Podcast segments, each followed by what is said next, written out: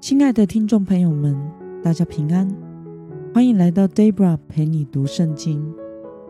今天是二零二二年八月十六号，星期二。今天的你过得好吗？祝福您有个美好的一天。今天我所要分享的是我读经与灵修的心得。我所使用的灵修材料是每日活水。今天的主题是。以耶稣的心服侍最微小的人。今天的经文在马太福音第二十五章三十一到四十六节。我所使用的圣经版本是和合本修订版。那么，我们就先来读圣经喽。当人子在他荣耀里同着众天使来临的时候，要坐在他荣耀的宝座上。万民都要聚集在他面前，他要把他们分别出来，好像牧人分别绵羊、山羊一般，把绵羊安置在右边，山羊在左边。于是王要向他右边的说：“你们这蒙我父赐福的，可以承受那创世以来为你们所预备的国，因为我饿了。”你们给我吃，渴了；你们给我喝，我流浪在外；你们留我住，我赤身露体；你们给我穿，我病了；你们看顾我，我在监狱里；你们来看我。一人就回答：“主啊，我们什么时候见你饿了，给你吃；渴了，给你喝？什么时候见你流浪在外，留你住？”或是赤身露体给你穿，又什么时候见你病了，或是在监狱里来看你呢？王回答他们说：“我实在告诉你们，这些事你们坐在我弟兄中一个最小的身上，就是坐在我身上了。”王又要向那左边的说：“你们这被咒诅的人，离开我。”进入那位魔鬼和他使者所预备的永火里去，因为我饿了，你们没有给我吃；渴了，你们没有给我喝；我流浪在外，你们没有留我住；我赤身肉体，你们没有给我穿；我病了，我在监狱里，你们没有来看顾我。他们也要回答：主啊，我们什么时候见你饿了？或渴了，或流浪在外，或赤身肉体，或病了，或在监狱里，没有伺候你呢？王要回答：我实在告诉你们，这些事你们没有做在任何一个最小的弟兄身上，就是没有坐在我身上了。这些人要往永刑里去，那些艺人要往永生里去。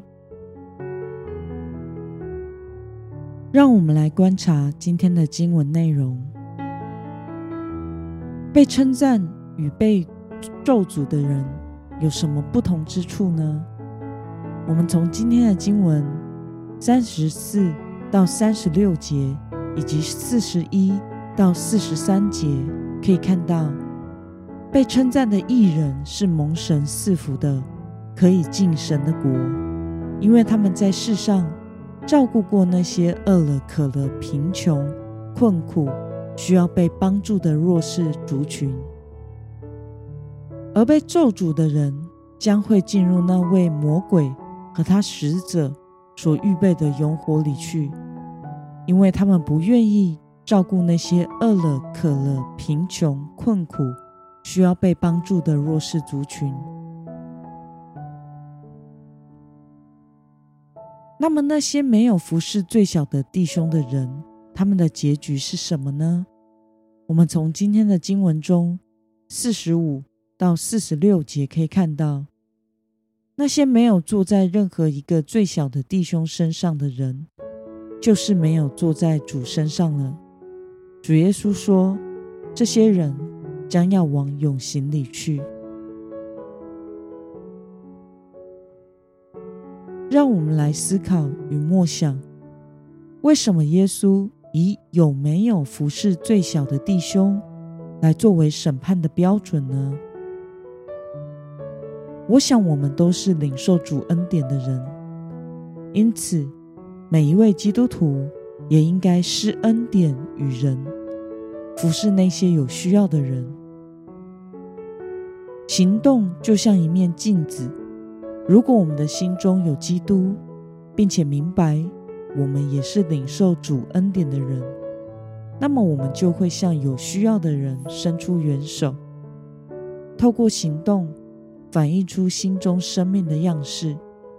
反之，若我们冷漠的对待那些弱势、需要被帮助的人，也就代表了我们的心中只有自己，没有基督，并且也不感恩神所施予我们的恩典。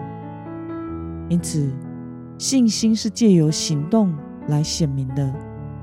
对主耶稣而言，服侍那最微小的人。是他所看重的事，也以此作为判断我们的标准。